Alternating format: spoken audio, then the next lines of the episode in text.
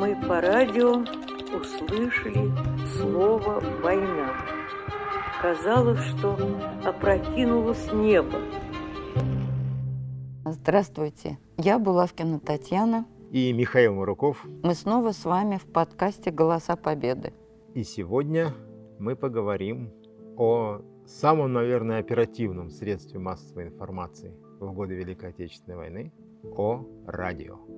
Что такое радио к началу Великой Отечественной войны? Это самое оперативное средство информирования населения советской страны о важнейших событиях внутренней и внешней политики, экономики, культуры. При всем при том, что если коснуться сугубо цифровых данных, то они не покажутся столь уж впечатляющие. На всю бескрайнюю советскую страну насчитывалось всего около 125 так называемых радиоорганизаций, то есть тех, кто так или иначе относился к делу радиовещания. На весь Советский Союз действовало всего 90 радиостанций. Ну, разумеется, имеется в виду не любительские радиостанции, где кто-то на ключе отстукивает, как слышите прием, вот, а радиовещание, то есть широковещательные радиостанции, аудитория которых тысячи, сотни тысяч и миллионы людей. Эти 90 радиостанций передавали свою информацию примерно через 11 тысяч радиоретрансляторов, радиоретрансляционных центров. И основной разновидностью радиовещания было радиовещание проводное. Каждый, кто смотрел художественные фильмы или кинохронику Великой Отечественной, или смотрел на военные фотографии, может заметить на площадях и улицах населенных пунктов столбы, с которых смотрят в стороны раструбы репродукторов, или видели на стенах круглый, круглый тарелкообразный предмет, от которого еще часто отходит куда-то в сторону провод. Это так называемая радиоретрансляционная радиоточка. Перед войной этих радиоточек было два типа, назывались они очень пафосно и по-советски э, «Зорька» и «Рекорд», и обеспечивали они постоянное воспроизведение радиовещательных программ по проводам, не через эфир, радиовещание было в основном не эфирным, а именно по проводам, как сейчас по при, ну, ближайшим аналогом можно считать, наверное, да, интернет по проводной сети. Конечно, эфирное радиовещание тоже было. Ну куда же без него деться? Эфирное радиовещание – это все так называемое иновещание, то есть радиовещание на зарубежные страны, радиовещание на отдаленные районы страны. Но эфирных радиоприемников, то есть устройств, которые позволяли принимать такие программы, на весь Советский Союз было около миллиона. А вот радиотрансляционных точек было почти 6 миллионов. То есть если мы прикинем, что у нас население составляла ориентировочно где-то 180 миллионов, то одна точка на дом, ну, на городской дом или одна точка на деревенскую улицу примерно и выйдет. В течение времени, конечно же, радио, такое, такое молодое, но перспективное средство массовой информации продолжало развиваться. И к началу 1941 э, года эфирное радиовещание шло по трем основным каналам, а проводное транслировало одну центральную как бы, одну программу, первую программу всесоюзного радио. И общий охват радиовещания по трем каналам составлял ну, почти двое суток в сутки. То есть общая, общая продолжительность передач э, превышала 41 час. Ну, естественно, по одному каналу, по второму каналу. Вот. Радиовещание велось с 6.30 примерно до 0 часов по местному времени. То есть радиовещание было очень перспективным и важным для советских людей средством информирования. Объясните мне, я до сих пор этого не понимаю, чем а, радиоприемник отличается от репродуктора? Радиоприемник – это вполне себе законченное изделие техническое, которое объединяет все несколько систем. Систему приема, преобразования сигнала и ее трансляции, то есть преобразования в звуковые волны прием радиосигнала, его преобразование и трансляцию в звуковые волны, которые вы, собственно говоря, слышите в виде там, позывных «Говорит Москва» или там «Начинаем передачу для жителей Крайнего Севера». А тарелка или радиоточка, или радиотрансляционный репродуктор, как угодно, это лишь часть этой системы. Прием радиосигнала осуществляется на радиотрансляционном узле. Аналог, как телефонная станция сейчас в городе, как АТС. Оттуда, по этим, от этого узла, по специальной проводной сети, сигнал передается на каждую точку, которая уже установлена в квартире, в клубе, на улице. Вот. И, соответственно, преобразование там тоже не нужно. Фактически это один только ретранслятор звуковых волн. По сравнению с, с радиоприемником, ну, такой репродуктор, понятно, его нельзя переключить на другую частоту, он передает только то, что на него передается с узла. Его нельзя настроить, там точной настройки на нем нет. Но у него есть э, потрясающий плюс. Те программы, которые на него транслируются, передаются, во-первых, в гораздо лучшем качестве. Ну, просто потому, что исходный прием гораздо лучше на узле за счет мощности. И, кроме того, такой приемник не зависит от погодных условий и не зависит от э, форс-мажора, вызванного, скажем так, деятельностью человека. То есть заглушить радиорепродуктор или радиоточку, ну, мягко скажем, с учетом технических возможностей середины 20 века было просто нереально. Поэтому, естественно, для массового информирования, ну и с учетом, опять же, и ограниченной технической грамотности многих советских граждан на тот момент, и откровенной дороговизны и сложности такого товара, как эфирный радиоприемник, основным, наиболее распространенным видом радиовещания в СССР было, конечно же, проводное. Ну, а проводное радиовещание и вообще все радиопрограммы тогда строились по единому принципу. Все, радиовещания, радиовещание на СССР включало несколько тематических блоков. Общественно-политическая информация, экономическая информация, культурная, художественные передачи, поскольку радио благодаря своим свойствам могло нести новинки литературы, музыки, поэзии на, на любую дальность практически.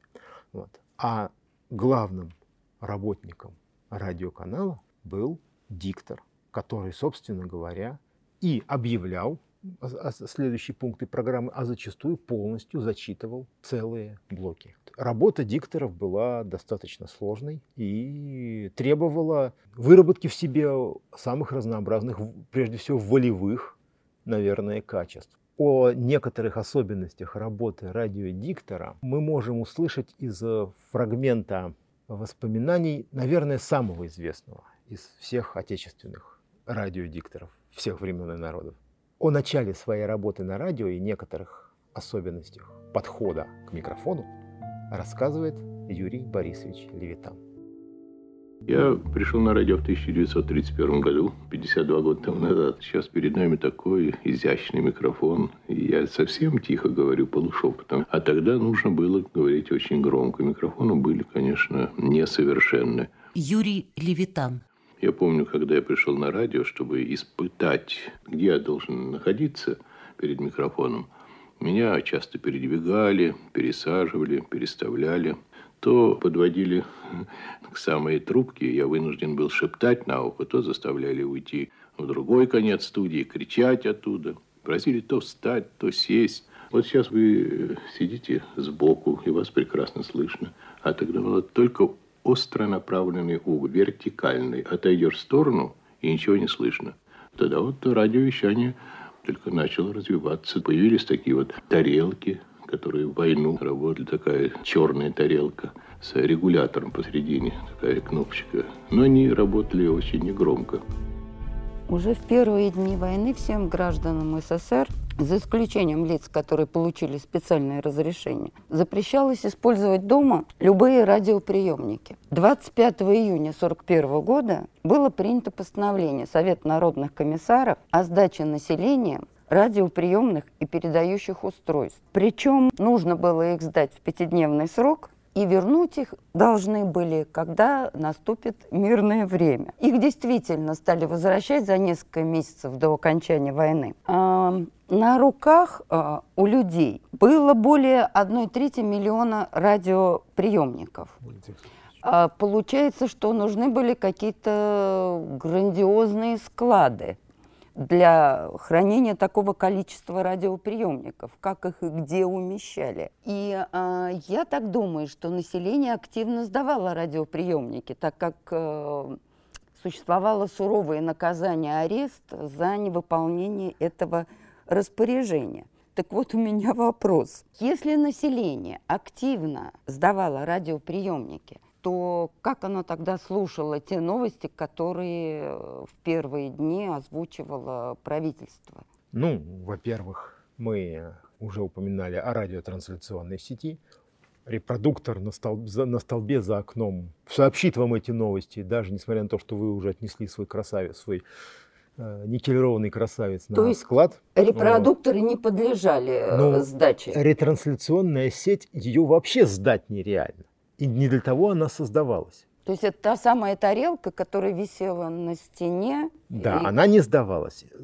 Понимаете ли, в чем дело? Как я уже сказал, радиорепродуктор выдает вам фиксированную радиоволну. Он пе- передает то, что передается по специальным мощным радиовещательным станциям на стационарные узлы, от каждой из которых просто передает эту информацию в каждую из радиоточек. Соответственно, выключить, заглушить, перебить, подавить помехами эту радиостанцию практически невозможно.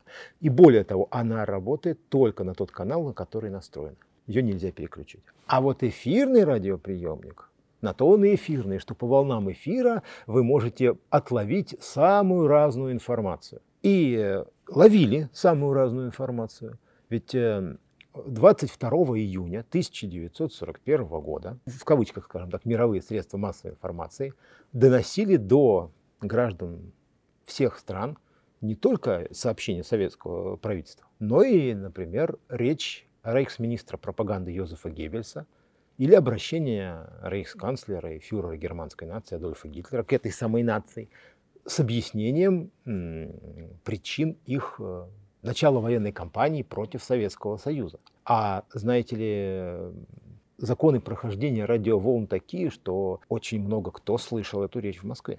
Именно поэтому все радиоприемники обязательно сдаются, во избежание их использования для психологической войны противника, есть, а также для того, чтобы помешать работе вражеской разведки. То есть с первых дней войны, получается, вводится жесточайшая цензура на информацию, которую можно получить не из официальных источников. Не из официальных источников, именно на прослушивание открытого эфира, поскольку в этом эфире много чего может оказаться неполезного, мягко скажем. Ну давайте вспомним, ведь у нас есть прекрасный пример. Знаменитый сериал Татьяны Лиозновой «17 мгновений весны». Апрель или там март да, 45 года, уютный коттедж где-то под Берлином, господин фон Бользен, который на самом деле Макс Отто фон Штирлиц, он же товарищ Исаев, сидит у радиоприемника. Притом, заметьте, э, в Германии, кстати, к этому тоже вопросу тоже подходили с большим вниманием, и все население Германии покупало или получало в качестве подарка так называемые народные радиоприемники. Это был красивый такой ящичек, э, очень симпатичный, он, его можно было покручивать ручки. Но вот там была одна беда. Он был настроен изначально только на частоты вещания официальных германских каналов. То есть крутить вне этого диапазона можно было крутить сколько угодно, но ни на что не настраивать. А вот у штандартенфюрера СС, как у важного товарища, было под рукой нормальный, хороший какой-нибудь телефункин. И вот на этом телефункине он крутит верньеры настройки и говорит «Москва идет». Сводка, сводка. А потом Внимание, внимание! Передаем сведения для геологической партии в Якутии. И начинаются пятизначные группы цифр, которые ему остается только переписать и расшифровать при помощи шифроблокнота. Опять же, э, радиовещательные станции и навещания в период войны – это еще и мощное средство, если хотите, даже руководство вооруженными силами. Ну, во-первых, э, раз- разделение так называемых гражданских и военных частот жесткое произошло позже, после войны. Вот. И никому не надо ведь лишний раз услышать на своей э, частоте, включив радиоприемник. Ну, хорошо, если он услышит просто там, да, розочка, розочка, я акация, да, вы выдвигаетесь в квадрат 8.2, огурцы приехали. Вот. А если он там услышит какую-нибудь совсем ненужную для него информацию, радиостанция Эйфелевой башни, которую в Москве ловили, это одна из самых мощных длинноволновых радиостанций Европы, использовалась, например, главным командованием Криксмарины для передачи приказов на все немецкие подводные лодки в Мировом океане. Нет, ну, конечно, возможно, для кого-то было бы интересно узнать, там, да, подводная лодка УЭФ, передвиньтесь в квартал 60, в квадрат 68К, там, или еще какой-нибудь, но Я думаю, что советским людям это была совершенно ненужная информация. Поэтому все приемники передавались, радиоприемники сдавались. Ну, они, надо сказать, э, были изначально состояли на учете, поскольку и купить такой радиоприемник был, мог себе позволить не каждый. И прежде всего их, конечно же, покупали организации, Но для установки. организациям оставили Ну э, и, по- и радиоприемники. покупать радио- радиоприемник обычный москвич купить не мог. Это мог, это был либо инженерно ответственный инженерно-технический работник, либо советский, либо партийный работник. То есть человек дисциплинированный и знающий, что к чему. Вот. Соответственно, он этот приемник сдавал на специальные склады наркомата связи. Вот уж, наверное, была приманка для криминальных элементов. Но, правда, охранялись они очень хорошо, а войска охраны тыл Красной Армии шутить не любили. Оставались они то- только у тех, кто был связан с той же самой, чаще всего, информационной войной. То есть вот у, на- у работников радио, например, или у работников печати такие приемники оставались. Но они были ответственными, проверенными товарищами. Кроме того, приемники оставляли и в клубах, в красных уголках, но там они находились в- под четким контролем заведующего этим учреждением, и слушать их можно было только в определенные часы, то есть в период передачи сводок последних известий или ну, когда было, когда сообщали о нужной программе. Ну и, разумеется, конечно же, заведующий клубом, завклубом там или управдом или еще кто-нибудь очень бдительно смотрел, чтобы верньеру никто не крутил, чтобы не, не услышать что-нибудь не- ненужное. Так что сдача приемников это была необходимая мера, и свою роль она сыграла. Ну и, соответственно, да и слушать, кстати, радиоприемникам было так вот, если уж оставить себе радиоприемник из чистого любопытства, ну что там можно было услышать? Ведь с началом войны э, вторая и третья программы радиовещания были отключены. И все радиовещание в Советском Союзе было унифицировано с первой программой Всесоюзного радио, которая как раз транслировалась по радиотрансляционной сети, по проводному радиовещанию. Что, в общем-то, зачем лишний раз лазить по волнам эфира и рисковать встречей с э, суровыми, э, неспящими людьми из, из военного трибунала и контрразведки, когда ты, в общем-то, можешь из своей родной зорьки или своего родного рекорда услышать это все точно в том же самом комплекте. 22 июня 1941 года, конечно же, эти их меры еще не были приняты, и сообщения о начале войны услышали и по репродукторам, и по эфирным радиоприемникам. Но сама история этого дня на радио и в воспоминаниях работников радио, конечно же, заслуживает самого пристального внимания. И в этой связи мы хотели бы предложить нашим слушателям послушать воспоминания еще одного из голосов советского радио, диктора Всесоюзного радио Ольги Высоцкой, о начале ее бессменной военной радиовахты у микрофона. 21 июня я ушла в отпуск и уехала из Москвы. День был солнечный, ликующий, и вдруг мы по радио услышали слово «война». Казалось, что опрокинулось небо, именно опрокинулось небо, что произошло что-то непоправимое. И первая мысль была о том, что мне надо быть немедленно на радио. Я уехала в Москву, пришла на радио, и с этого дня началась, так сказать, бессрочная вахта. Очень трудно было, очень. Я поняла только одно, когда я с этого дня стала подходить к микрофону, я понимала, что каждое мое слово, каждая моя интонация, то, как я это говорю, слушает буквально вся страна и прислушивается даже не столько к тому, что я говорю, как к тому, как я это говорю.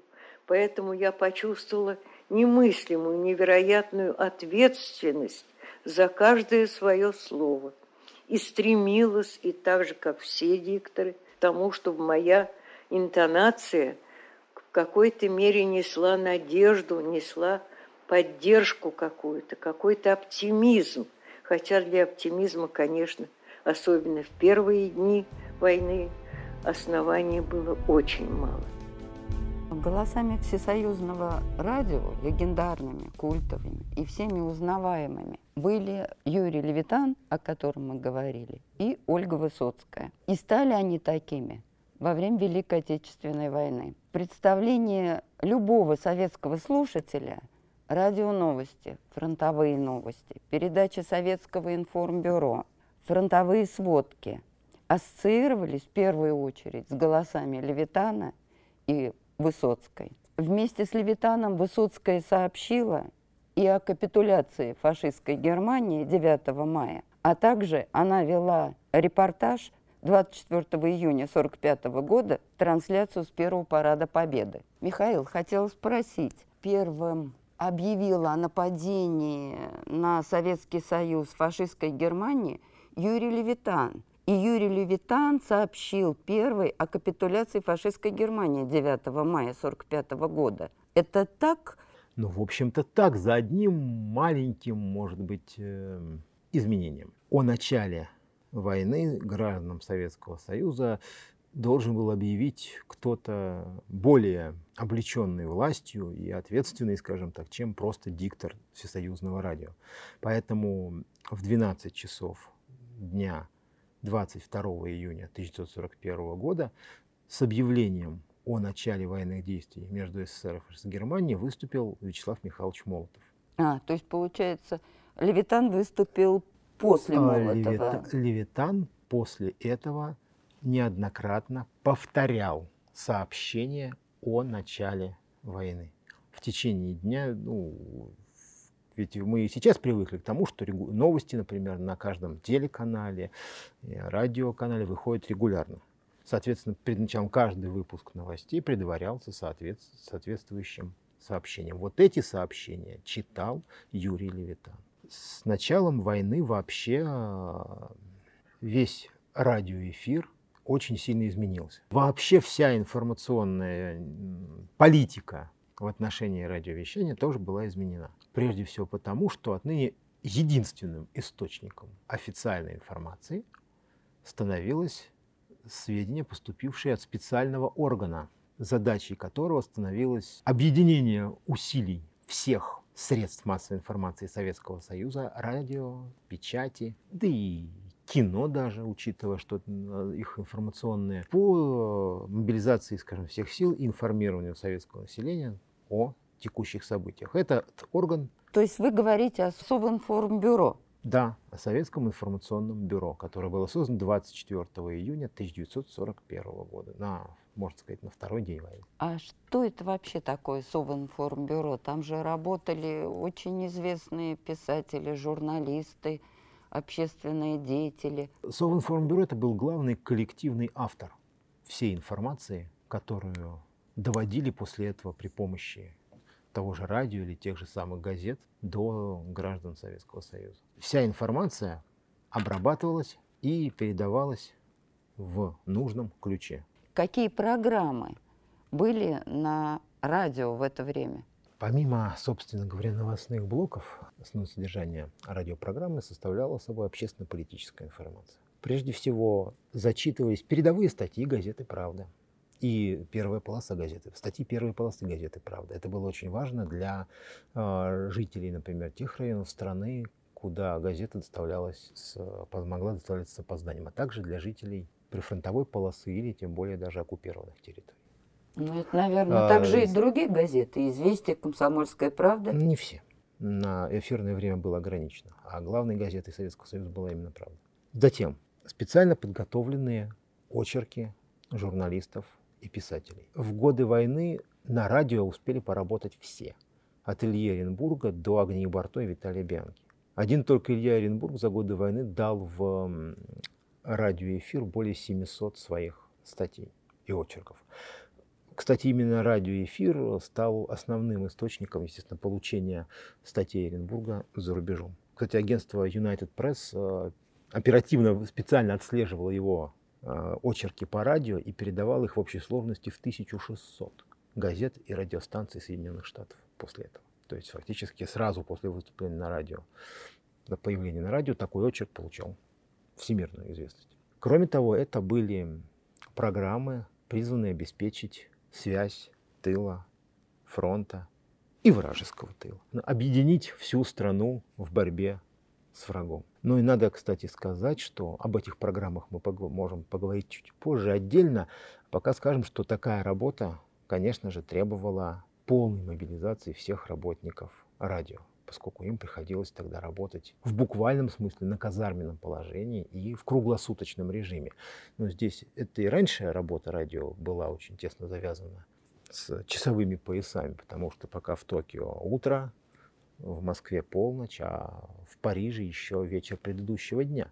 И для того, чтобы оперативно донести всю эту информацию, должны работать постоянно.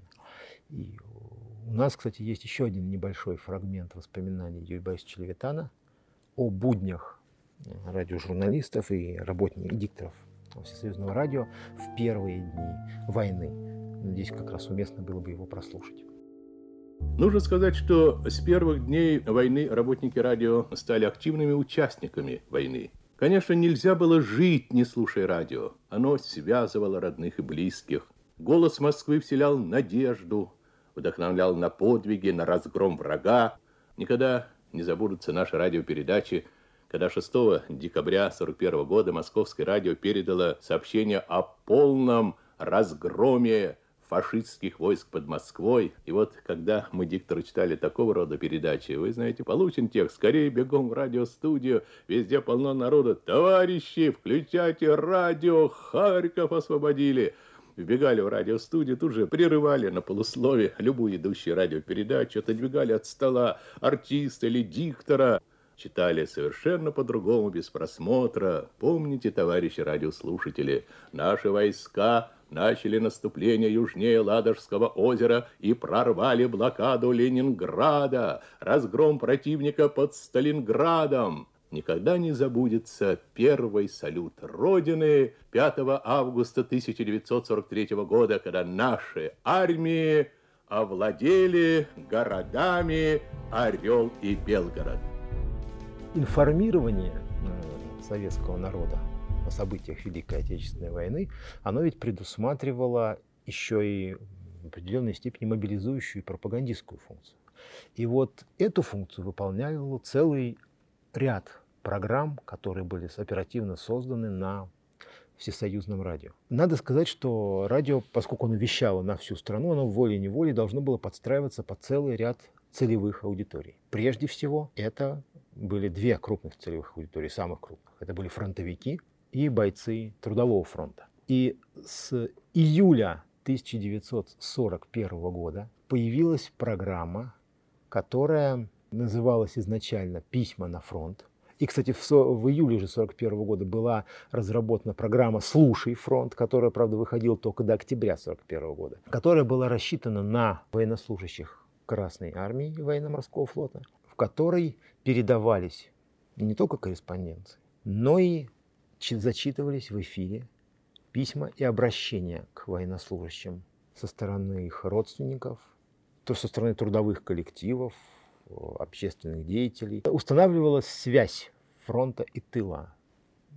Братья бойцы, страна с вами, идите вперед, мы вас подождем. Буквально через месяц, в августе, эта связь была установлена, в 41 год эта связь была установлена в обе стороны. Появилась еще Обратная и программа связь. «Письма с фронта». Э, ну, поскольку программы были очень есть, похожи и в, су, в сущности работали с одним и тем же материалом, они были объединены, ими стал заниматься один отдел. И вот это, этот отдел за годы войны вел практически всю войну вот эту программу «Письма на фронт» и «Письма с фронта Великой, с фронтов Великой Отечественной войны». О чем писали? О чем угодно. Это не было, не было цитирования просто личной переписки.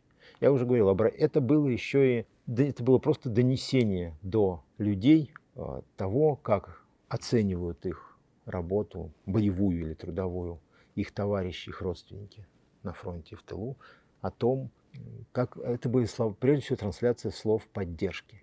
И тем, кто сражается с оружием в руках, и тем, кто сражается, крепит победу, можно сказать, за линией фронта. Вот. И в нашем распоряжении есть целый ряд образцов такого рода радиописем. Первое из них э, это звуковое письмо артиллеристов землякам своего однополчанина, бойца Галкина. Оно датировано, кстати, с 1942 года. Можем его послушать. Из действующей Красной Армии, уважаемые товарищи колхозники и колхозницы, шлем вам свой горячий большевистский привет и наилучшие пожелания в вашей жизни и работе. Недавно наша батарея, где выполняет свой священный долг перед Родиной ваш земляк Николай Степанович Галкин, участвовала в напряженных боях с немецко-фашистскими западчиками. Батарея с возложенной на нее задачей справилась, успешно выполнила боевой приказ, заслужила от вышестоящего командования отличную оценку. Бойцы и командиры батареи дрались с мужеством, храбро и отважно, не жалея ни своей крови, ни своей жизни. В результате батарея нанесла врагу значительный урон. Ряд товарищей представленных правительственной награде. Среди бойцов и командиров батареи особо отличился ваш земляк Николай Степанович Галкин, который, несмотря на ураганный огонь противника, продолжал успешно громить фашистов, проявил при этом бесстрашие, мужество, стойкость и отвагу. Когда из строя вышел командир орудия, товарищ Галкин смело взял на себя командование орудием и продолжал громить фашистских бандитов. Огнем из своего орудия товарищ Галкин уничтожил не один десяток фашистов. За все это он представлен к правительственной награде.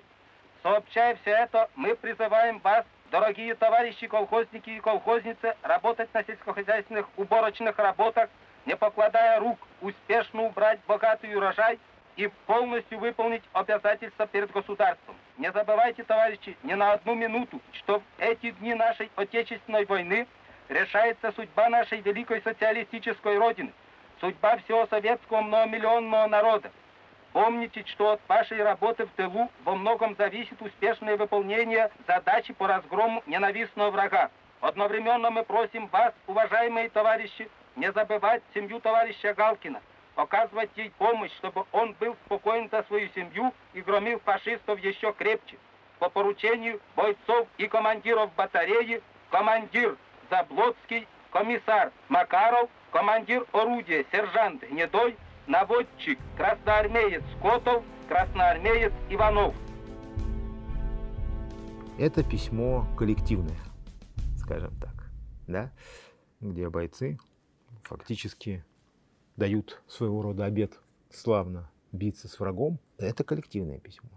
Ей был и жанр индивидуальных писем, особенно если а, его автором выступал человек, получивший определенную известность. Ну, например, как в случае с автором следующего а, звукового письма, следующего звукового письма, это герой Советского Союза, артиллерист, сержант Иван Приходько. Его письмо на родину, письмо к матери, относится уже к 1945 году, но это хороший пример как раз данного жанра. Предлагаем его послушать и как бы для сравнения, показав, чтобы показать, что это жанр был довольно распространен, точно такого же, на такую же тематику письмо от э, бойца, имя которого, к сожалению, нам осталось неизвестно. Я хочу, чтобы меня услышала моя мать, Софья Назаровна Приходько, живущая в городе Запорожье. Я обращаюсь к тебе, мама, к твоим землякам, запорожцам. Я счастлив сообщить вам, что в числе других наш полк штурмовал район правительственных учреждений Берлина, орудие которой я командовал, прошло боевой путь от Сталинграда до Берлина. В недавних боях я получил звание Героя Советского Союза.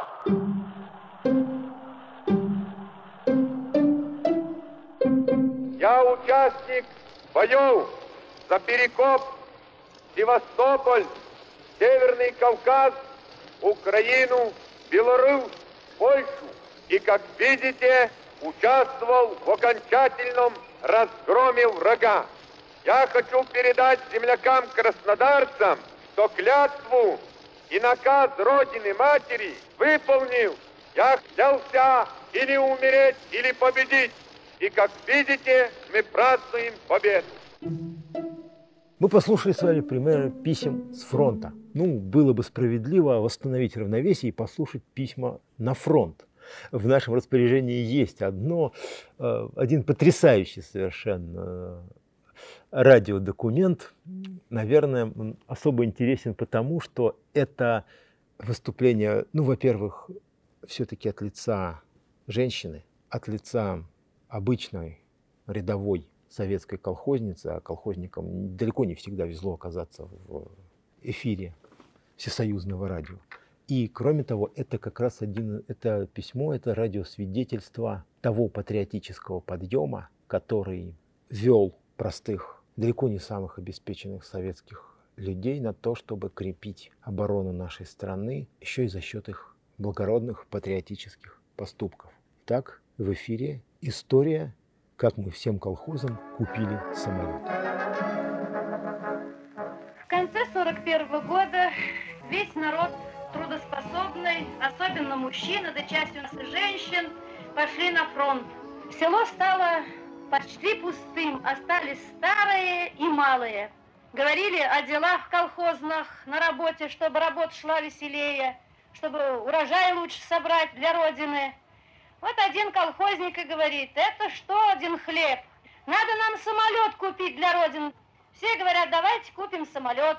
А Минула Федорович Смирнов говорит, я первый даю 20 тысяч на самолет. Ну и я вот 25 тысяч дала на самолет, несмотря на то, что у меня трое было на ждивении.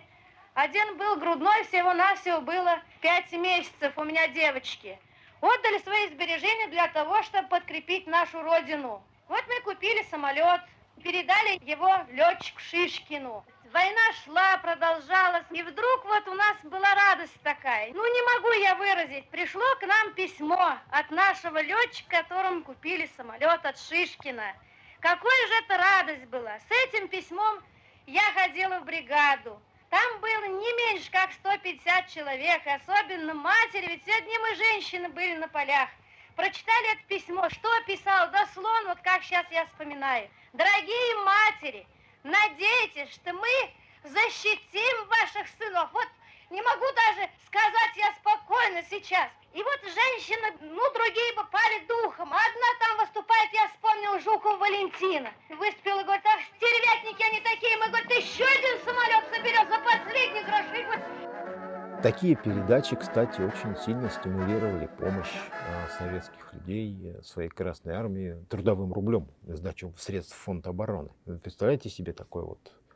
Эти одни москвичи, как известно, сдали в фонд обороны не- несколько миллиардов рублей, то было эквивалентно в военное время цене 13 тысяч танков. Во многом мотивом этих поступков был э, оказаться достойным примера других людей, которые находясь в таких же тяжелых, а иногда и более тяжелых условиях, тем не менее нашли в себе. Возможно, нашли все, все силы, нашли возможность помочь Красной Армии своими сбережениями. Мы, наверное, забыли сказать еще об, мы забыли сказать еще об одной функции этой передачи, передачи письма с фронта и на фронт Великой Отечественной. Она была, если хотите, якорем надежды для многих тысяч людей, которые, которых война разбросала от оккупированной территории до Дальнего Востока. Люди писали письма, писали письма в редакции радио в надежде, что эти письма их зачитают по, в радиоэфире и их услышит кто-то из их родных. Это совершенно неожиданный эффект данной передачи, наверное, не задумывавшийся изначально ее создателями, но получивший совершенно неожиданно широкое распространение. В результате за годы войны редакция Всесоюзного радио получила более двух миллионов таких писем. Более двух миллионов. По материалам этих писем было подготовлено почти 10 тысяч соответствующих радиосюжетов. И знаете, наверное, самым потрясающим и замечательным было то, что эта работа оказалась эффективной. По некоторым подсчетам, более 30 тысяч семей смогли воссоединиться благодаря ниточкам, переброшенным в радиоэфире. 30 тысяч семей, это вроде бы, конечно, совсем немного, да, но это население среднего советского города того времени. Ну и раз уж мы заговорили еще о передачах на, так, так сказать, внутреннюю аудиторию, надо упомянуть еще две целевых аудитории. Одна из них, правда, была не совсем внутренняя, как бы, то есть она состояла из граждан Советского Союза, которые в это время находились э, вне юрисдикции да, Советского Союза. Я говорю о советских партизанах. О людях, оказавшихся на оккупированной территории. Да. В мае 1942 года был создан Центральный штаб партизанского движения.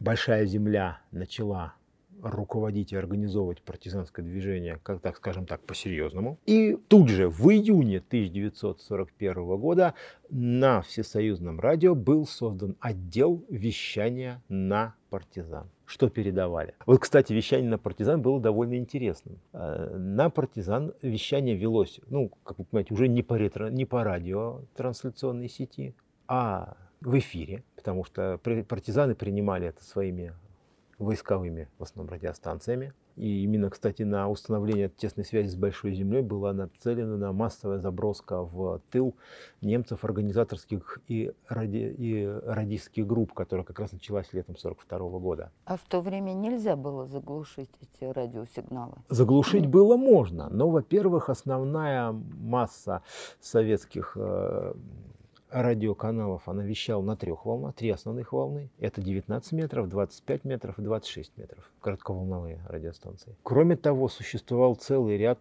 э, запасных частот, на которые можно было перестроиться. Вот как раз э, срабатывает плюс эфирного, эфирного радиовещания. Если оба корреспондента знают о возможности глушения, они могут договориться о соответствующих частотах, часах передачи и так далее. И в результате э, подлый враг умается все это глушить, потому что ему придется глушить целые диапазоны, в том числе и те, на которых собирается вещать он сам. И учитывая, что у партизан были рации в основном военного образца, то есть с возможностью широкого поиска и тонкой настройки, то на, на достаточно значительном удалении от линии фронта они могли достаточно хорошо ловить эти передачи. Что передавали? Передавали, конечно, новости, новости с родины. Кстати, партизанам среди партизан, по воспоминаниям тех, кто занимался этим, огромной популярностью пользовались корреспонденцией о жизни советского тыла. Как там люди живут по ту сторону фронта.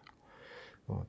Это была публицистическая передача. С 1943 года она получила особенную популярность. Никакой, никакой пощады предателям. То есть нет пощады предателям. Так и назывался. Там как раз шли рассказы о неблаговидных делишках отечественных коллаборационистов, им прозрачно обещалось суровое и неотвратимое возмездие.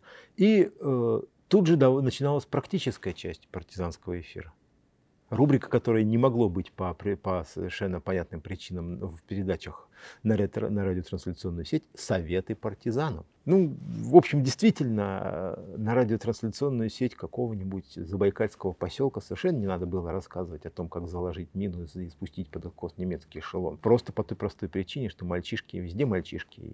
И кто-нибудь из них, услышав такую передачу, наверняка бы попытался воплотить интересно это в рамках какой-нибудь игры на практике. Вот. А вот для тех, кто ходил на железку каждый день, этот э, совет, советы опытных мастеров тола и взрывателя были, был очень даже кстати. То же самое, как отремонтировать какую-нибудь систему оружия, как разбить лагерь, как э, вести наблюдение. То есть вот, вы, наверное, знаете, что в годы войны выходила такая небольшая книжка, выпускала, кстати, московское издательство «Молодая гвардия» «Спутник партизанов».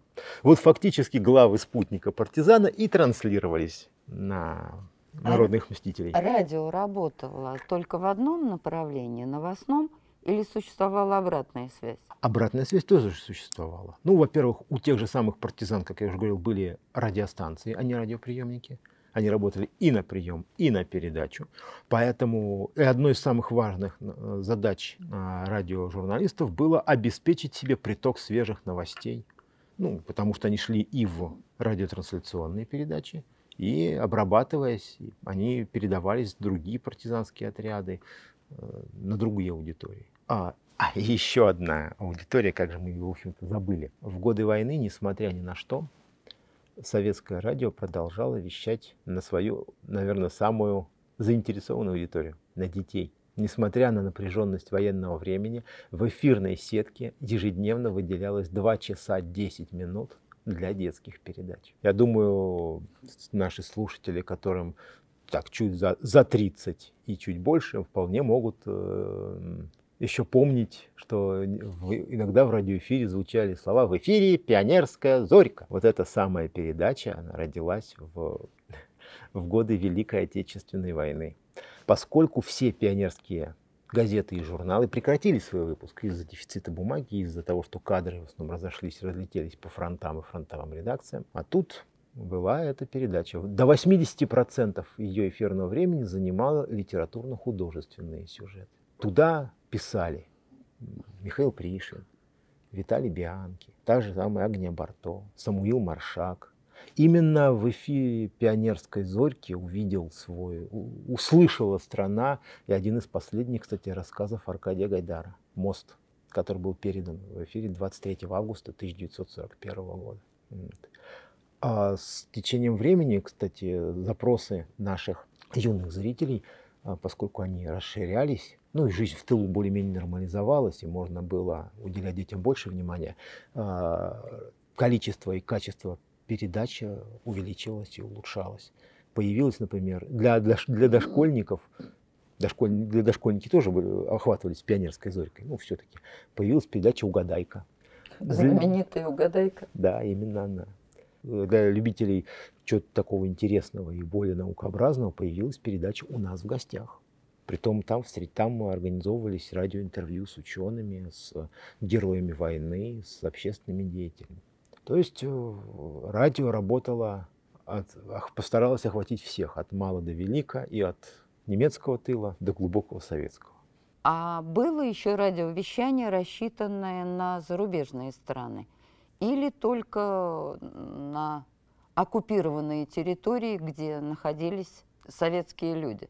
Знаете, радио это великое изобретение, и велико оно в том числе потому, что радиоволны летят со скоростью, почти со скоростью света и распространяются по всей планете. Радиовещание на зарубежные страны в Советском Союзе началось задолго до того, как радиовещание охватило всю территорию СССР. Потому что уже с, 20-х годов, с начала 20-х годов шло так называемое иновещание то есть э, э, радиовещание на иностранную аудиторию. По-моему, в 1922 году Москва заговорила на немецком языке, потом были, последовали другие, французский, испанский. По-моему, последним в начале 30-х заговорили на чешском. К началу 1941 года Москва вела регулярное вещание на 13 зарубежных языках.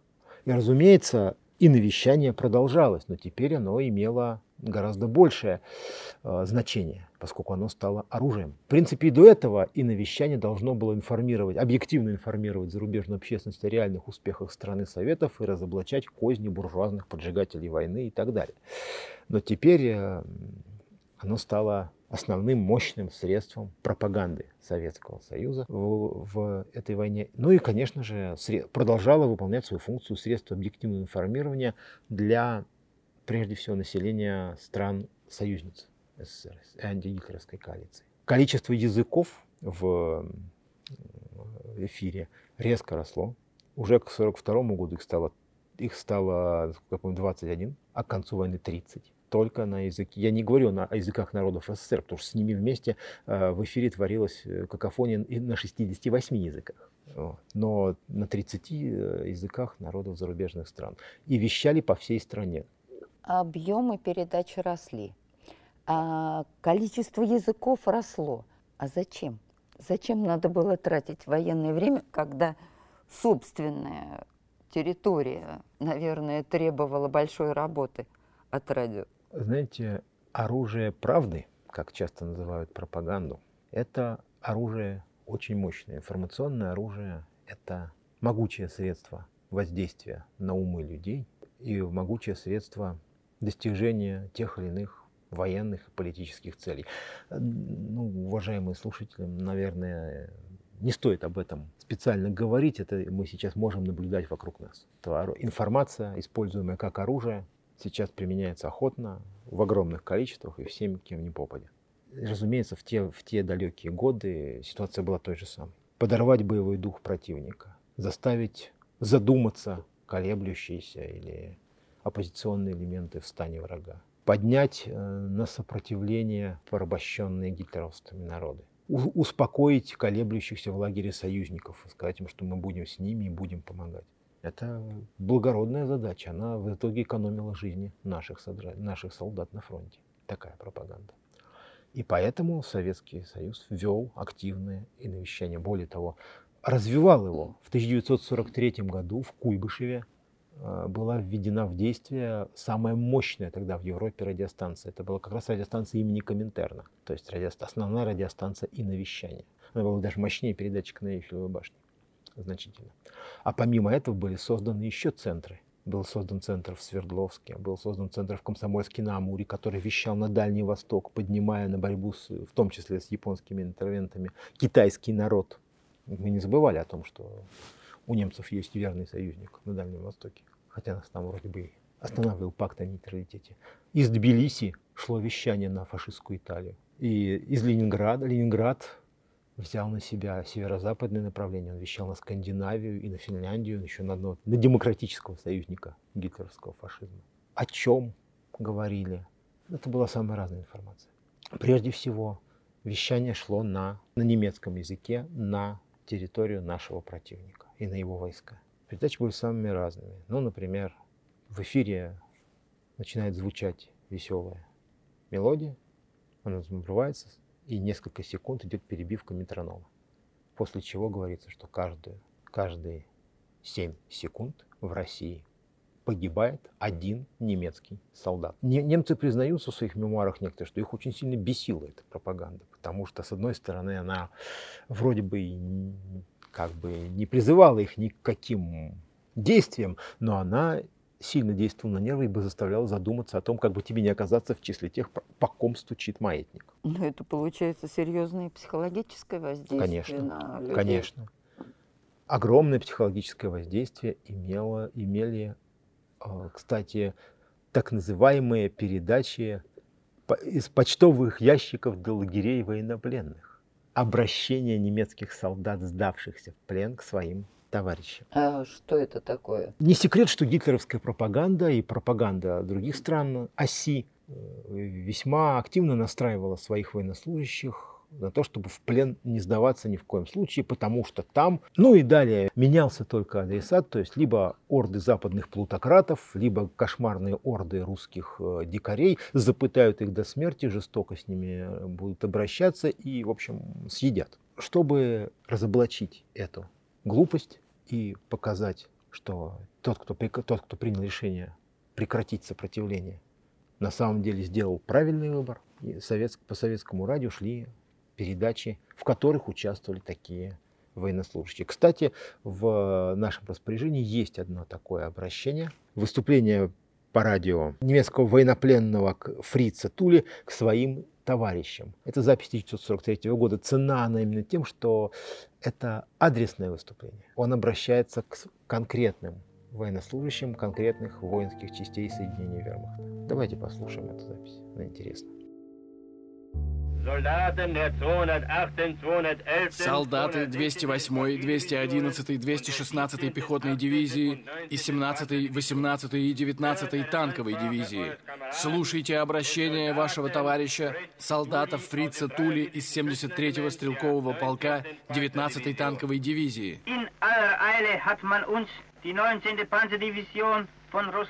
Наша 19-я танковая дивизия в спешке была переброшена на грузовых машинах из Рославля на фронт. Поговаривали, что русские прорвали фронт. Нас выгрузили и, не дав отдохнуть, маршем бросили в бой. 10 июля мы должны были взять высоту у деревни Дмитриевка. Русские нас подпустили очень близко а затем пошли в атаку их танки. Наш второй батальон отошел с большими потерями. Я и мой товарищ по отделению ефрейтор Ганс Оли Гамбуржец решили больше не участвовать в этой авантюре. Мы укрылись в яме и подождали, пока пройдут русские танки. Когда подошла русская пехота, мы подняли руки с листовками-пропусками. Ни один из русских в нас не стрелял. Мы пошли по полю боя и заметили раненого русского солдата. Мы сделали ему перевязку и понесли с собой.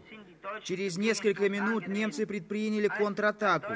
Когда нас заметил немецкий офицер, то он выстрелил в нас и ранил моего товарища Оли в локоть, а меня в ладонь. Несмотря на ранение, мы шли вперед. Нас перевязала русская санитарка. С нами обошлись совершенно дружественно. Нам дали поесть и покурить. Сейчас я нахожусь в лагере военнопленных вместе с другими товарищами, которые тоже не поверили россказням о плене и сдались в плен. Ганс Оли был отправлен в лазарет. Товарищи Адольф Фрайер, Мартин Штауригель и все товарищи из 16-й роты 73-го стрелкового полка, оставшиеся в живых. Не верьте сообщениям об издевательствах над немецкими пленными и их расстрелах Красной Армии. Используйте первую же возможность для перехода на сторону русских. Тогда вы после окончания войны вернетесь на родину живыми и невредимыми. Ни пуха, ни пера от вашего товарища Фрица Тули. Некоторые из вот таких радиосюжетов, когда имелась возможность обратиться к адрес адресно, передавались в исполнении советских радиокорреспондентов.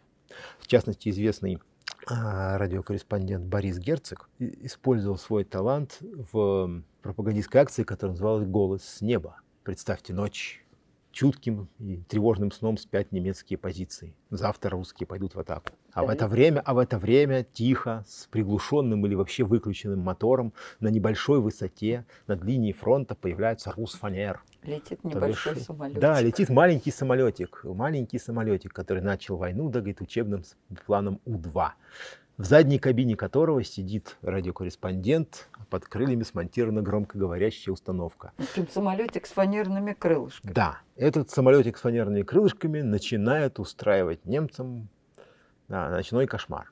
Ну, не в смысле в том, что бомбит их и так далее, а о том, что внезапно включается голос, голос да, или э, в радиоэфире, в дежурных, радио, дежурных радиосетях начинается весьма определенного рода помеха в виде пропагандистских сообщений, либо голос прямо на спящих немцев. Конечно, разозленные немцы вскакивают по тревоге, пытаясь закидать этот самолет всем от сапогов до зенитных снарядов, но он уже включил мотор и ушел на, на свою сторону. Такой вот технический прием тоже, тоже активно применялся. Применялся и другое. Очень, кстати, интересный сюжет происходил на Ленинградском радио. Ленинград противоборствовал в годы войны с финской радиоразведкой и с финской э, радиопропагандой. Голосом Москвы в Финляндии считался один из деятелей э, коммунистической партии Финляндии и писатель, он еще был еще литератором, Армас Эйкия. Как я понимаю, фин по национальности. Разумеется, природный фин по национальности. Кстати, Ленинград вещал э, на Финляндию на, шве... на финском, на шведском и на немецком языках, охватывая все группы населения поскольку в Финляндии довольно большой процент шведов, особенно в Эстерботнии и некоторых других районах ну, по берегам Ботнического залива. Вот.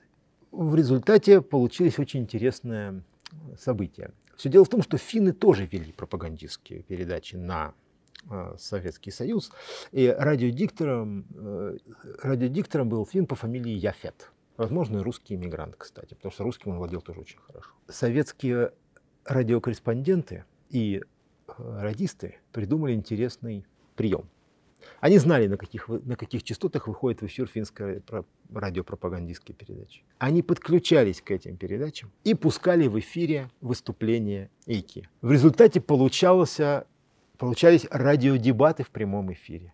Яфет пытается призвать, что э, положение большевистской, большевистской России безнадежно, да, Восточная Карелия уже вновь воссоединилась с исторической родиной, и доблестные войска маршала Маннергейма стоят на свире, а в это время ему очень на прекрасном литературном финском языке очень ехидно отвечали, ну да, конечно, ваш э, доблестный финский воин стоит 10 русия, но что он будет делать, когда придет 11 вот. И тому подобные, и тому подобные ехид, злоехидные комментарии. То есть имитация... Имитация прямого эфира, поскольку, конечно, корреспонденты друг друга не видели, но они прекрасно друг друга слышали. Финны пытались переключаться на запасные частоты, но также быстро на запасные частоты переключались и советские радисты. В результате популярность Эйкия в Финляндии была огромная, поскольку он еще очень часто рассказывал о сюжетах э, которые простому финну финское радио никогда не расскажет. Вот. От него финские солдаты на передовой узнавали о том, что в Финляндии дефицит продовольствия, о том, что мировые демократии, а финны всю войну очень дорожили мнением Великобритании и Соединенных Штатов и старались их лишний раз не раздражать, поскольку они считали, что это их естественный противовес слишком сильному влиянию Германии вот, что союзники их не поддерживают и так далее. В результате, как выяснилось после войны, а в Финляндии, ну, маленькая страна, существовало, существовали тысячи можно сказать, почти открытых поклонников таланта Эйке, которые даже объединились в полуподпольную организацию Орден Эйке, которые распространяли друг, друг другу последние новости, пропущенные, пропущенные сюжеты и так далее. Практически партия сторонников Эйки. Да, партия сторонников Эйки. Но это еще ничего. Фин, финская аудитория невелика. А вот как было быть с испанской аудиторией? Все дело в том, что среди других редакций радио Коминтерна особо выделялась испаноязычная редакция. Во-первых, она активно притворялась, что находится отнюдь не в Москве. А где? В Испании, разумеется. И даже название у нее было. Все остальные редакции шли под э, названием, под маркой радио Коминтерна или радио Москвы тут особо не скрываясь. И только, испа... и только на испанском языке вещала независимая радиостанция Пиренеи, на испанском э, сокращенно Пиренеи. Которая находилась в московских подвалах? Которая находилась в Путинковском переулке. Притом, как вещание началось буквально с э, лета 41 года, и во время налетов на Москву оно продолжалось, иногда продолжались эфиры. Чтобы, не, чтобы в эфир не ворвался гул большого города и, не дай боже, грохот бомбежек, э, переходили в защищенную подвальную аппаратную. Но самое интересное, наверное, было то, что кто был голосом Пиреней. Этот голос, надо сказать, любая, вся испаноязычная аудитория в мире, начиная от Испании и кончая, и кончая Аргентиной, знала прекрасно, потому что это был женский голос.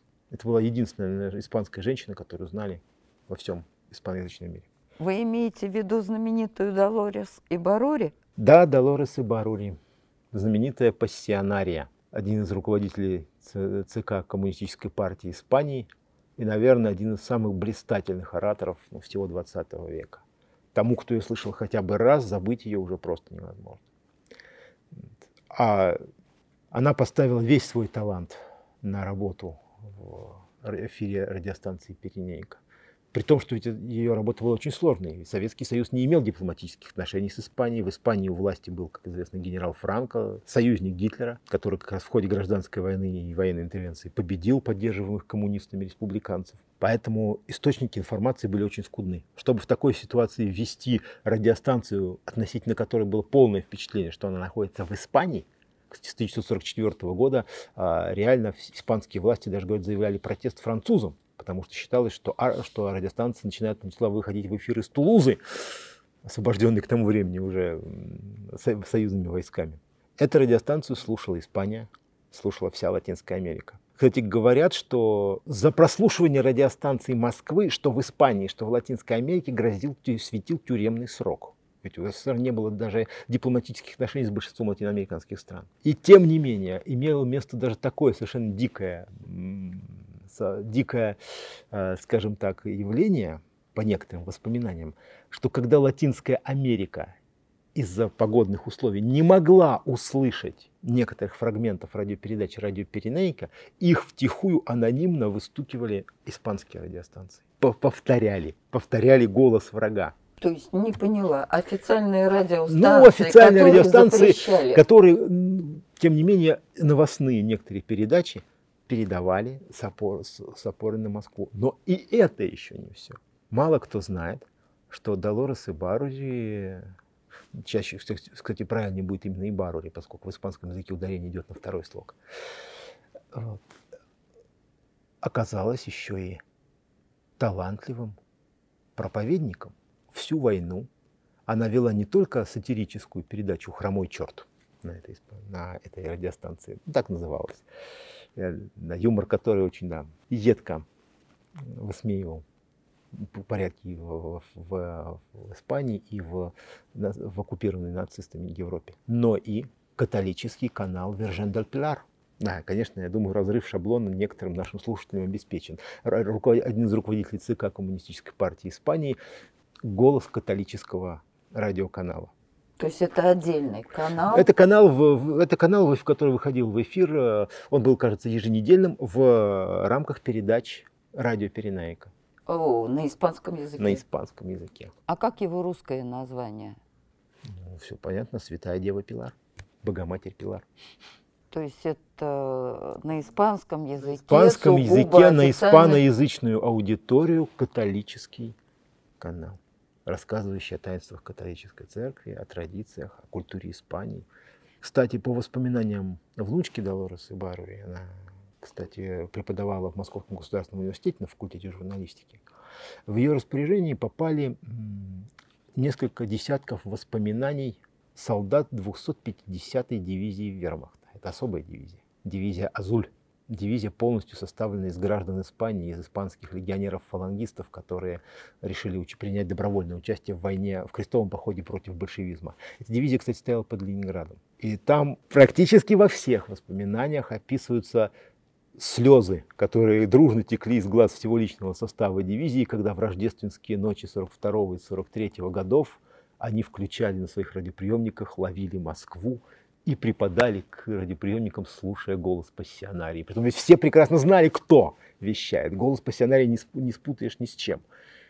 Они все понимали, что они слушают врага. Но в эти дни она говорит, так прекрасно вещала об Испании, о нашей родине, о нашей культуре, о Рождестве, что они просто не могли сдержать слез.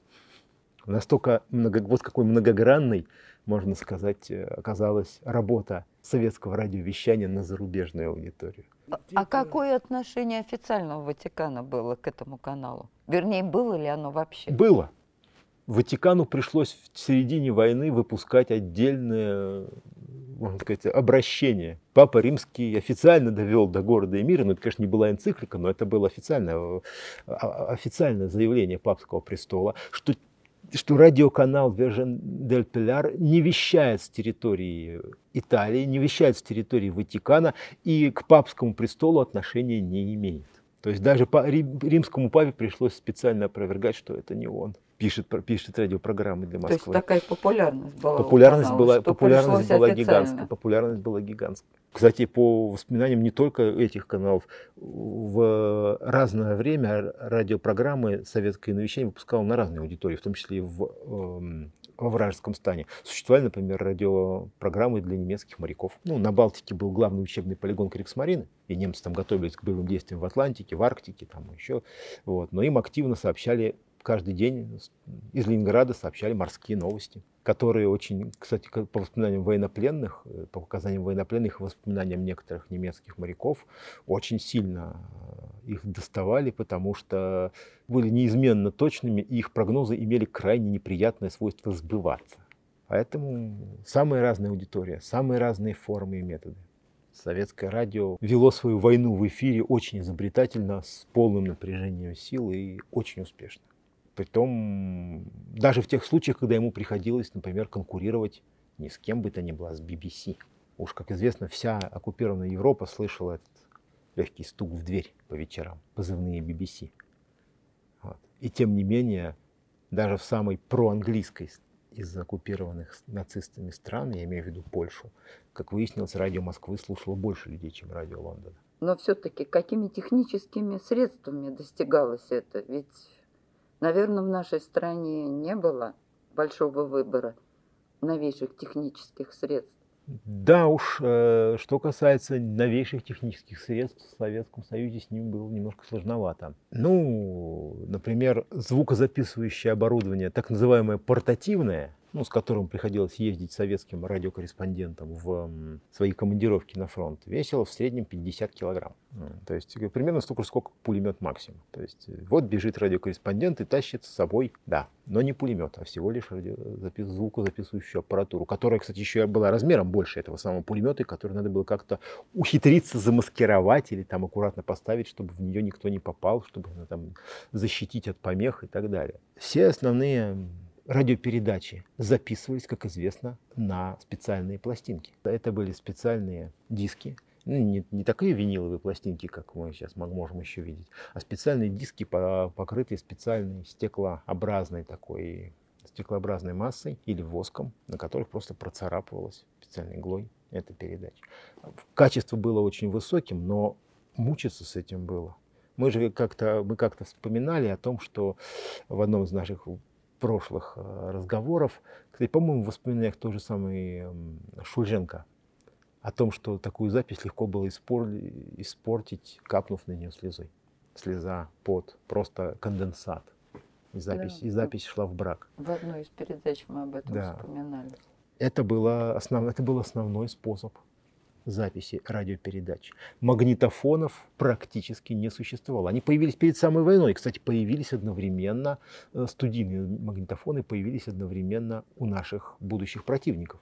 В 1939 году одновременно в Германии и в Японии были, стали активно использоваться магнитофоны. Но в СССР их просто не завозили.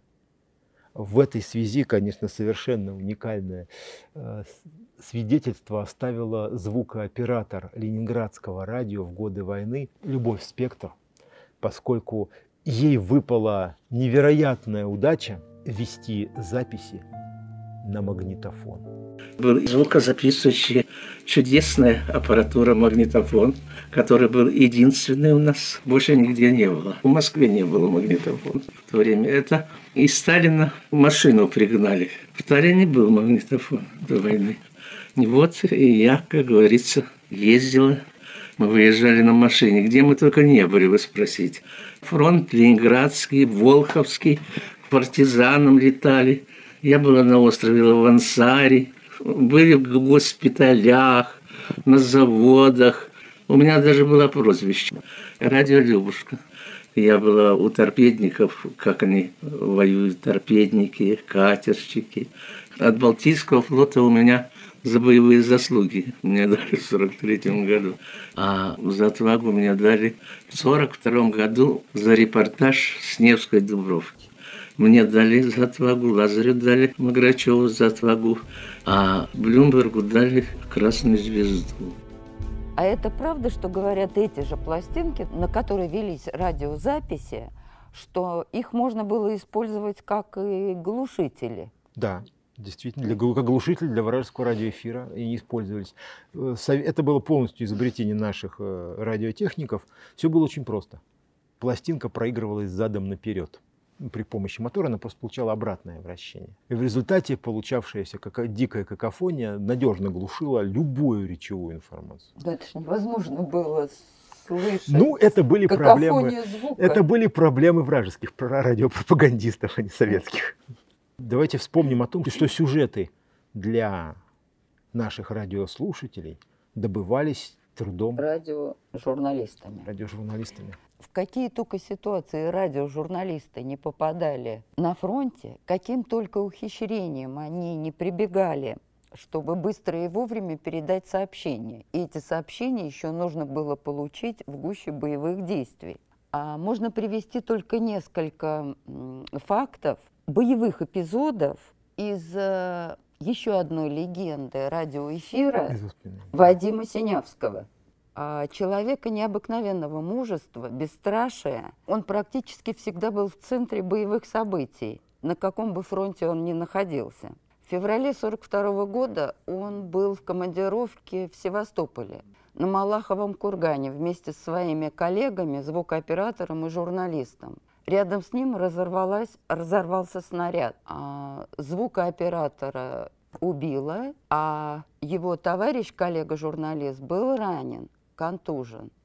Сам Синявский получил тяжелые ранения в голову и в результате потерял левый глаз. Лечился несколько месяцев, и опять он в боевых действиях в Севастополе, а затем в Сталинграде. Вот к Сталинграду относится еще один совершенно фантастический эпизод, в котором принимал участие Вадим Синявский. И у нас сохранилась запись в архиве об этом удивительном эпизоде. Так получилось, что фашистское радио накануне 7 ноября 1942 года объявило о том, что состоится парад немецких войск на одной из площадей Сталинграда. Узнав об этом, а Синявский практически устроил мгновенный ответ, практически в духе, как вы рассказывали про контакты с финскими действующими лицами. Он сделал контррепортаж э, Геббельсу. А мгновенный ответ Синявского Геббельсу получился очень эффективным. Он а, как бы сделал репортаж накануне 25-летия Октябрьской революции. Причем настолько, что разъяренный Геббельс включил Синявского в список личных врагов своих и врагов Германии. Я предлагаю вам послушать лично слова Вадима Синявского как это происходило. Я был военным корреспондентом на Сталинградском фронте. Работал я с двумя операторами. Это два энтузиаста сталинградца коренных братьев Феофановы, Валентин и Михаил. И мы имели с собой маленькую радиостанцию. Она работала только телеграфом, только ключом. Мы ее любовно называли «Мартышка». Она там по каким-то обозначениям буквам «М», там, и, соответственно, мы звали ее просто «Мартышка». Обычно работали так. Определенные часы, когда здесь, на радио, принимали нашу мартышку. Я сидел, диктовал, и обычно Михаил Феофанов начинал причем выбивать это, и моя корреспонденция прямо вылезала на стол. Ну, тяжело одному, сменял его Валентин, и вот они вдвоем. Работали они с изумительной скоростью. Они перед самой войной стали победителями всесоюзного конкурса коротковолновиков. И вот иногда информацию действительно нужно очень быстро передать в редакцию.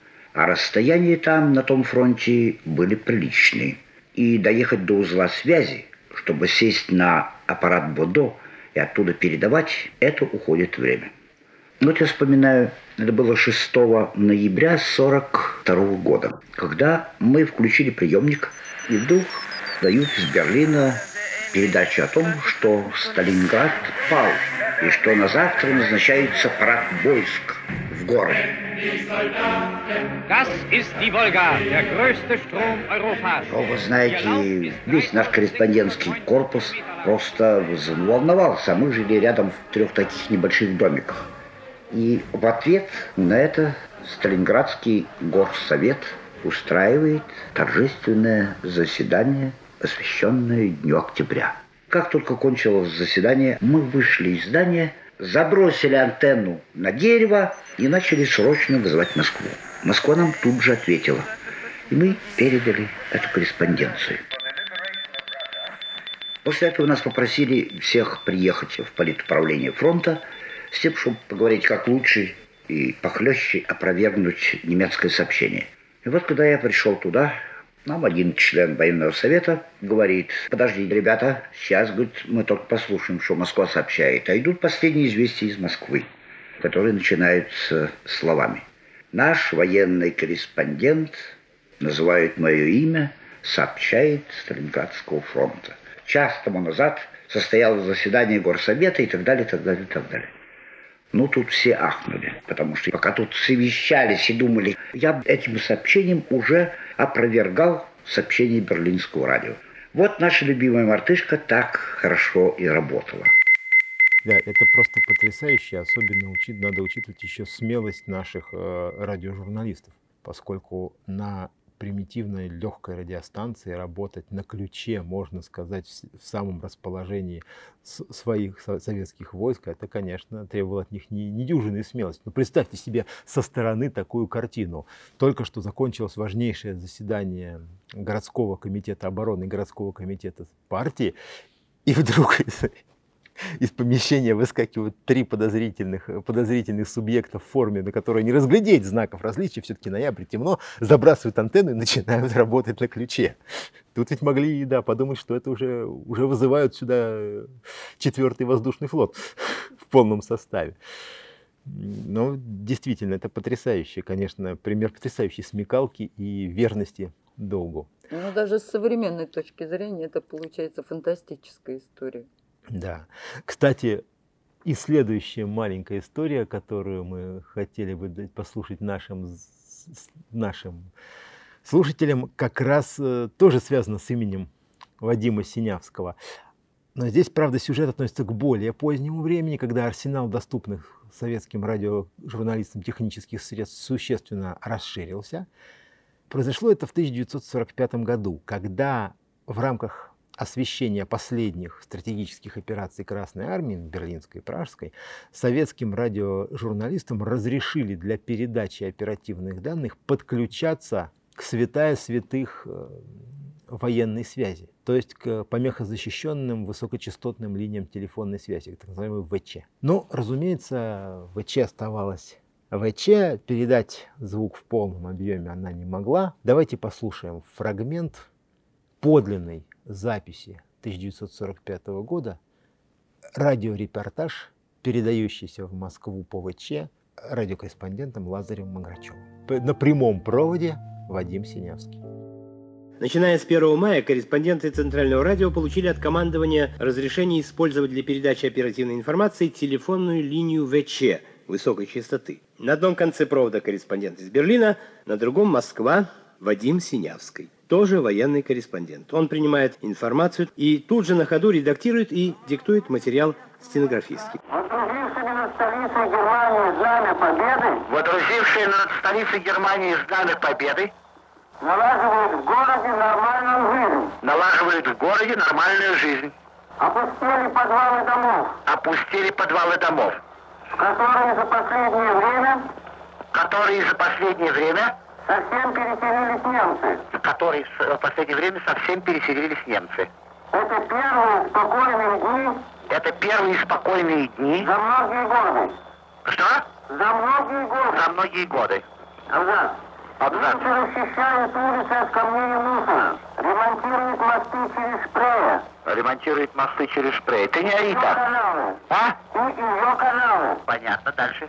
В центре В города, центре города, там, где еще недавно... Там, где еще не- там, где еще недавно шли бои. А мы хотели поговорить о голосах войны. Технические средства – это, конечно, очень хорошо и здорово. Но мы прекрасно с вами понимаем, что главное оружие – это люди. Ведь войну в эфире вели люди. И мне кажется, что уместно сегодня вспомнить тех людей, чьи голоса стали символом борьбы с врагом, нашими голосами надежды и победы. Ольга Бергольц, которая вошла в список Геббельса как личный враг и личный враг Германии. Также мы можем вспомнить легендарного диктора Вадима Синявского. Юрий Левитан был объявлен а, врагом номер один Гитлера, и на него была объявлена охота. Он чуть не погиб, когда во двор радиостанции попала бомба. Его спешно эвакуировали в Свердловск, а потом в Куйбышев. И только в 1943 году он вернулся в Москву. А слушатели считали, что он все время находился в Москве. Ну, Его голос слушали без эм, преувеличения миллионы, десятки миллионов людей.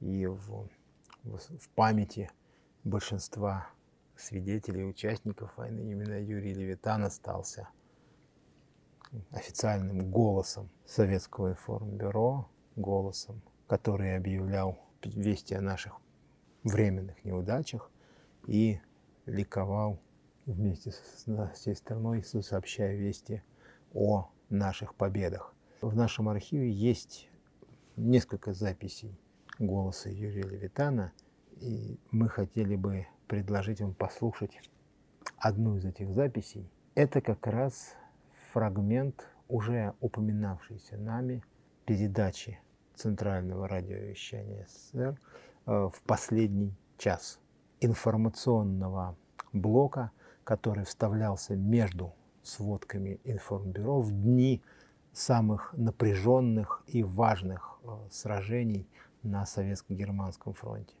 И та запись, о которой мы говорим, посвящена как раз решающим моментам Сталинградской битвы. Давайте ее послушаем. Последний час. Сегодня, 2 февраля, наши войска сломили сопротивление противника, окруженного севернее Сталинграда, и вынудили его сложить оружие.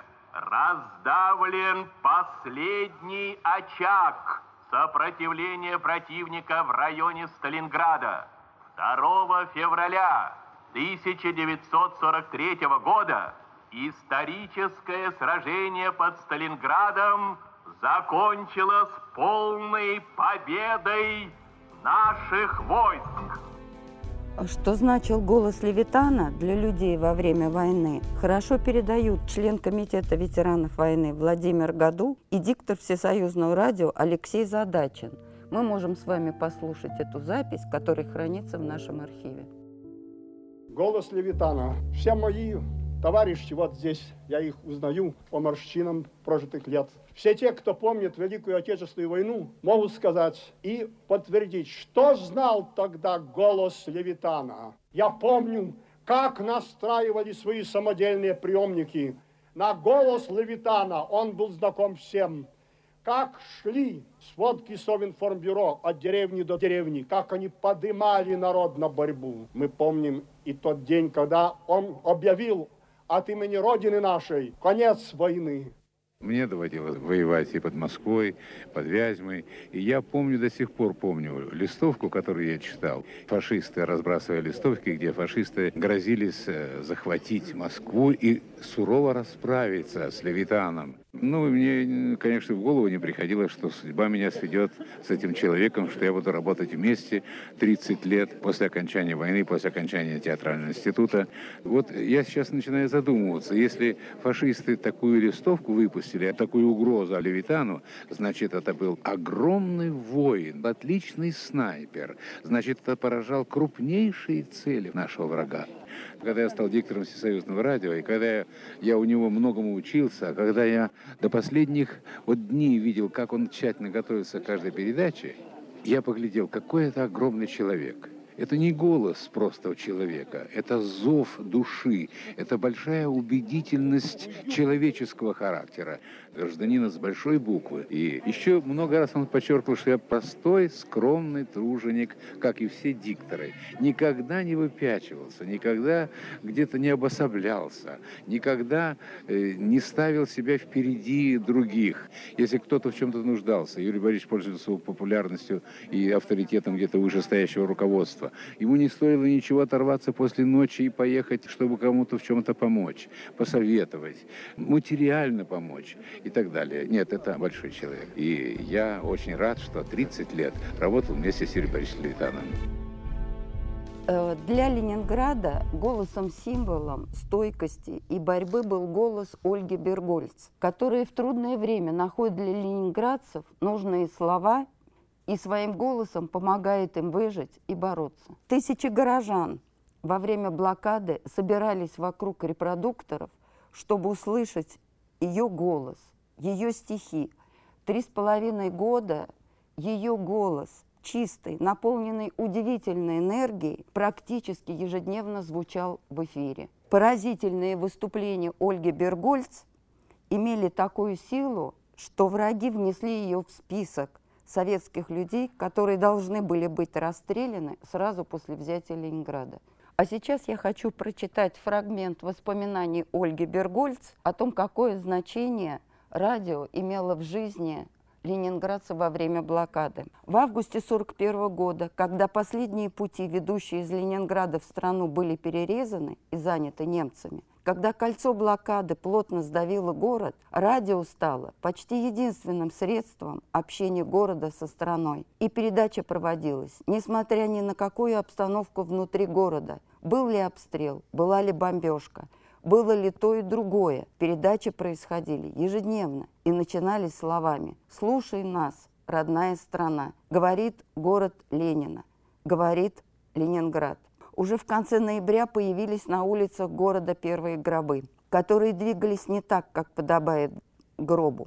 Важно, высоко над мостовой, а они ползли на осанках по самому снегу. Один район за другим погружался во тьму, подобную полярной ночи иссякала энергия, уходил из города свет, замирало движение. А люди слабели все больше и больше, и уже многие не могли делать длинных переходов пешком, и целыми днями неподвижно лежали под грудой одежд и одеял в темных ледяных квартирах. Третий вечер, почти полного безмолвия в Ленинграде, в радиокомитет начали приходить люди. Из заснеженного недр города страшные люди в тряпичных масках. Почему замолчало радио?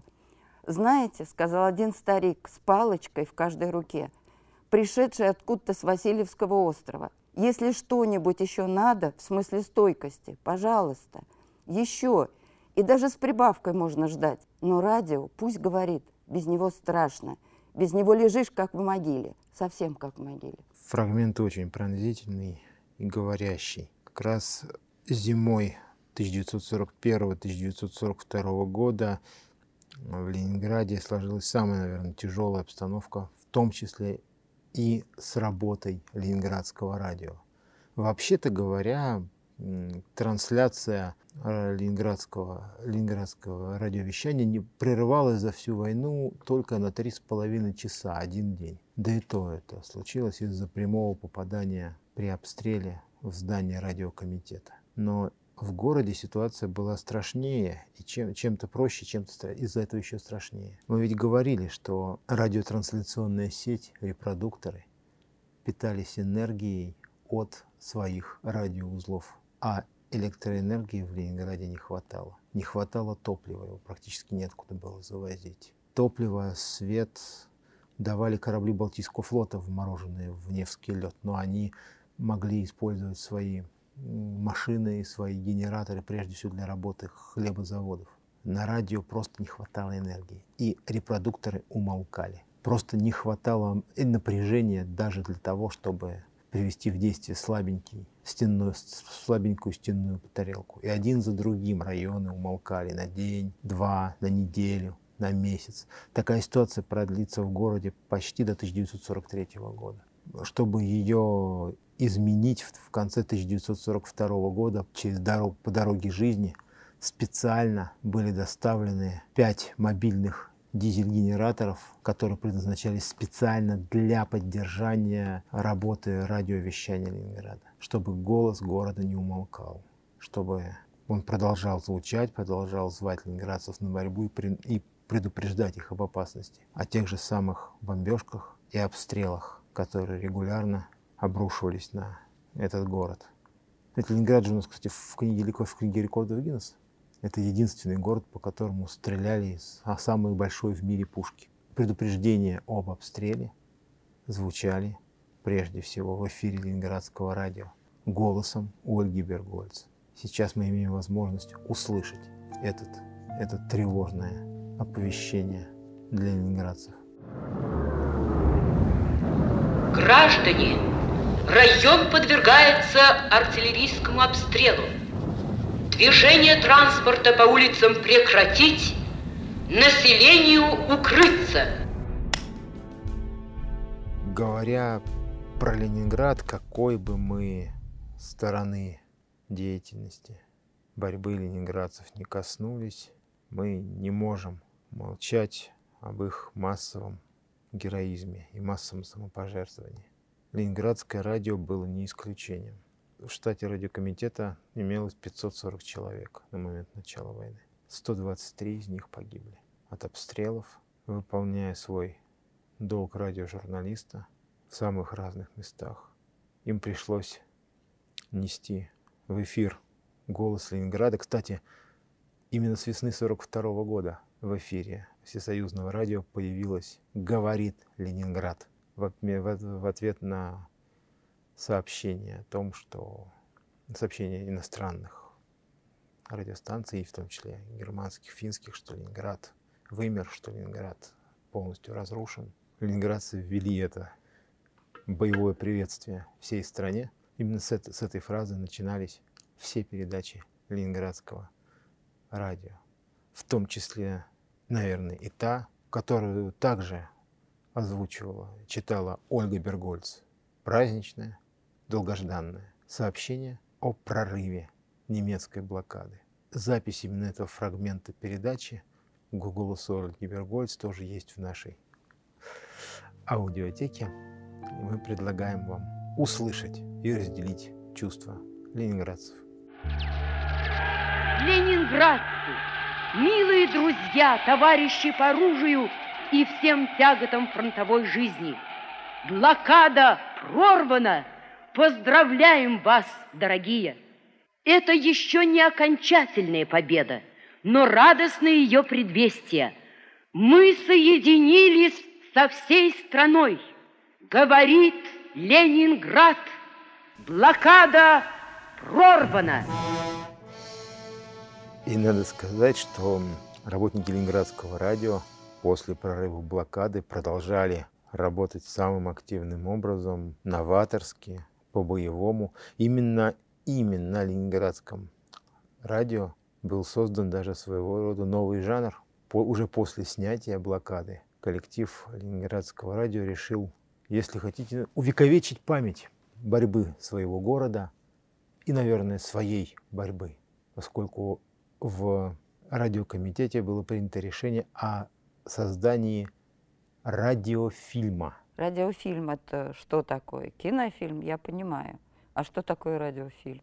В данном случае под фильмом подразумевается смонтированные в рамках единого композиционного плана сюжеты, лучшие радиокорреспонденции, лучшие репортажи, лучшие информационные материалы, которые прозвучали по Ленинградскому радио за период с 41 по 44 год. Это вообще-то уникальный совершенно проект, он не имел аналогов. Тогда То есть всем... получается звуковой фильм? Да, звуковой, звуко... да, радиопередача.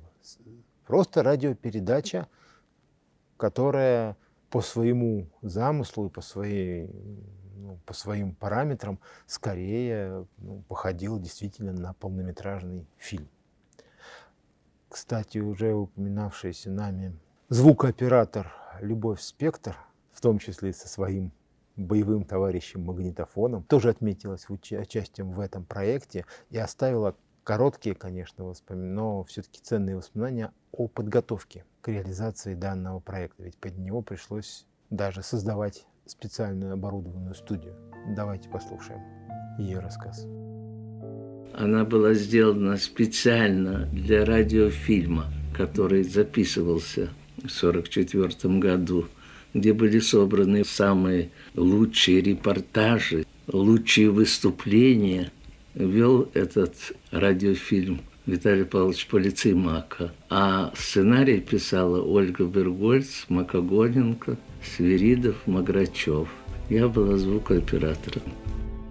Мы поговорили о работе советского радио в годы Великой Отечественной войны довольно подробно. Рассказали о том, как приходилось работать в радиоэфире, о чем рассказывали радиопередачи радиослушателям. Рассказали о том, кто стал настоящим голосом советского радио в эти грозные годы. Осталось, в общем-то, не так много найти хорошее завершение. И, к счастью, такое завершение у нас есть. Я думаю, что не будет злоупотреблением вниманием наших уважаемых слушателей, если мы предложим им послушать два аудиофрагмента. Первый из них – это фрагмент радиорепортажа, радиорепортажа из Берлина фронтовых радиокорреспондентов Павла Мануилова и Аркадия Фрама, записанный в конце апреля 1945 года. Мы, кажется, вспоминали в одной из предыдущих наших, во время одной из предыдущих наших встреч замечательную песню «Едут, едут по Берлину наши казаки».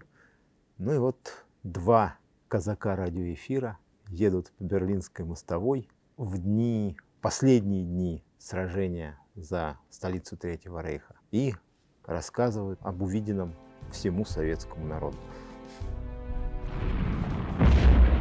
Наш микрофон установлен в автомашине, идущей по Берлину. Перед нами раскрывается панорама южной части немецкой столицы. Среди зелени огромная коробка 15-этажного дома. С верхнего этажа этого дома видна панорама центра Берлина – затянутого сейчас дымом от пожаров. Наши артиллеристы воспользовались этим удобным наблюдательным пунктом и с верхних этажей корректируют огонь своих орудий. Перед нами большие заводские здания авиазавода. На высокой башне центрального корпуса большие часы. Стрелки часов символически остановились на 12. Роковой час германской столицы наступил. И в завершение последняя аудиозапись, которая, наверное, просто должна подвести итог рассказу о боевой вахте советского радио. Потому что это рассказ Тихона Хренникова о последней радиозаписи советских военных корреспондентов, работавших в том числе и для радиоэфиров все годы войны, сделанный 7 мая 1945 года не где-нибудь, а на центральной берлинской радиостанции. 7 мая у Чуйкова был еще заместитель его командующего, был генерал Духанов. Это был интеллигентнейший человек, это был старый офицер, который перешел на службу в нашу армию красную. И 7 мая вот он говорит, знаете, друзья, поедемте сегодня на берлинскую радиостанцию, посмотрим, что там делается. Там наши офицеры вот приглашают нас приехать. Ну вот мы и поехали туда, вот Костя Симонов, Женя Долматовский, Матвей Блантер и я. И вот мы поехали вместе с генералом Духановым на эту берлинскую радиостанцию. Ну, там нам показали всю эту аппаратуру. Мы первый раз увидели магнитофоны. Так мы ну, это вообще не знали, что это такое, как это делается. Говорят, это были большие ящики. Ну, говорит, мы сейчас запишем вас. Вы поиграете, каждый там сколько может, там поэты почитает свои стихотворения, чтобы было на память о нашем посещении вот этой берлинской радиостанции. Ну и мы начали, каждый друг друга сменяя. Один споет, потом другой читает, он другой поет, читает, опять менялись. Я не понимаю, по три или по четыре мы песни записали, я сейчас точно не помню. Берлин, 7 мая, 5 часов. В лесу при Фронтовом. Слова Михаила Исаковского, музыка моя, Матвея Бланта.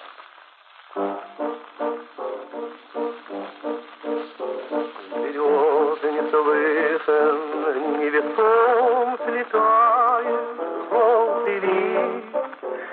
Старинный вальс, осенний сон, играет, гомонит. Дыхают, жалуя басы, и словно в Сидят и слушают бойцы, товарищи мои. Ну вот, мы спели, сыграли, ну, потом что-то поговорили, может, чайку попили, там, я не помню уже. И поехали обратно домой. Я даже как-то про эту запись, передачу забыл. Потом уж, когда мы вернулись в Москву, через год или два, я вдруг говорю, Моте Блантеру говорю, куда делался это, когда-то с тобой там пели, и там, вот, читали наши друзья. Он говорит, ты знаешь, что у меня говорит, тоже ничего нет. Эта запись есть только у генерала Духанова. А он после войны жил в Ленинграде. Он ушел в отставку, он был уже в возрасте большом. Он говорит, я ему позвоню, у меня есть его телефон, я позвоню и попрошу его, чтобы он нам дал вот эту самую запись. Э, Просто интересно, уже прошло как несколько лет. Ну, он позвонил ему, и генерал Духанов сделал несколько копий. И он говорит, вы передайте Василию Ивановичу Чуйкову, чтобы у него было это на память. Берлин, 7 мая 1945 года. Я хочу вам исполнить мою песню прощания из кинофильма «В 6 часов вечера после войны» на память о наших совместных путях на Берлин. грозную Защитники русской земли Прощайте, прощайте, прощайте, прощайте Пожарный пылает Мы уезжаем далече Знаю, увидимся ли мы. До встречи, до встречи, до полной победы До вечера после войны встречи, до встречи, до полной победы До вечера после войны Ну вот, такова вот история этой самой записи. то мы не просто посвятили нашу встречу радио в годы Великой Отечественной войны. Советское руководство по достоинству оценило вклад радио в победу над врагом. И постановлением Совнаркома СССР от 4 мая 1945 года было решено установить 7 мая ежегодным днем радио. Мы поздравляем всех сотрудников радио с этим прекрасным праздником. фотографии дикторов Всесоюзного радио Юрия Левитана, Ольги Высоцкой, а также фотографии некоторых технических средств, использовавшихся советским радиовещанием в годы Великой Отечественной войны, вы сможете увидеть в нашем телеграм-канале. Следующая наша встреча будет посвящена советским морякам. С вами были я, Булавкина Татьяна. И я, Михаил Марков. Всего вам самого доброго. До новых встреч. До свидания.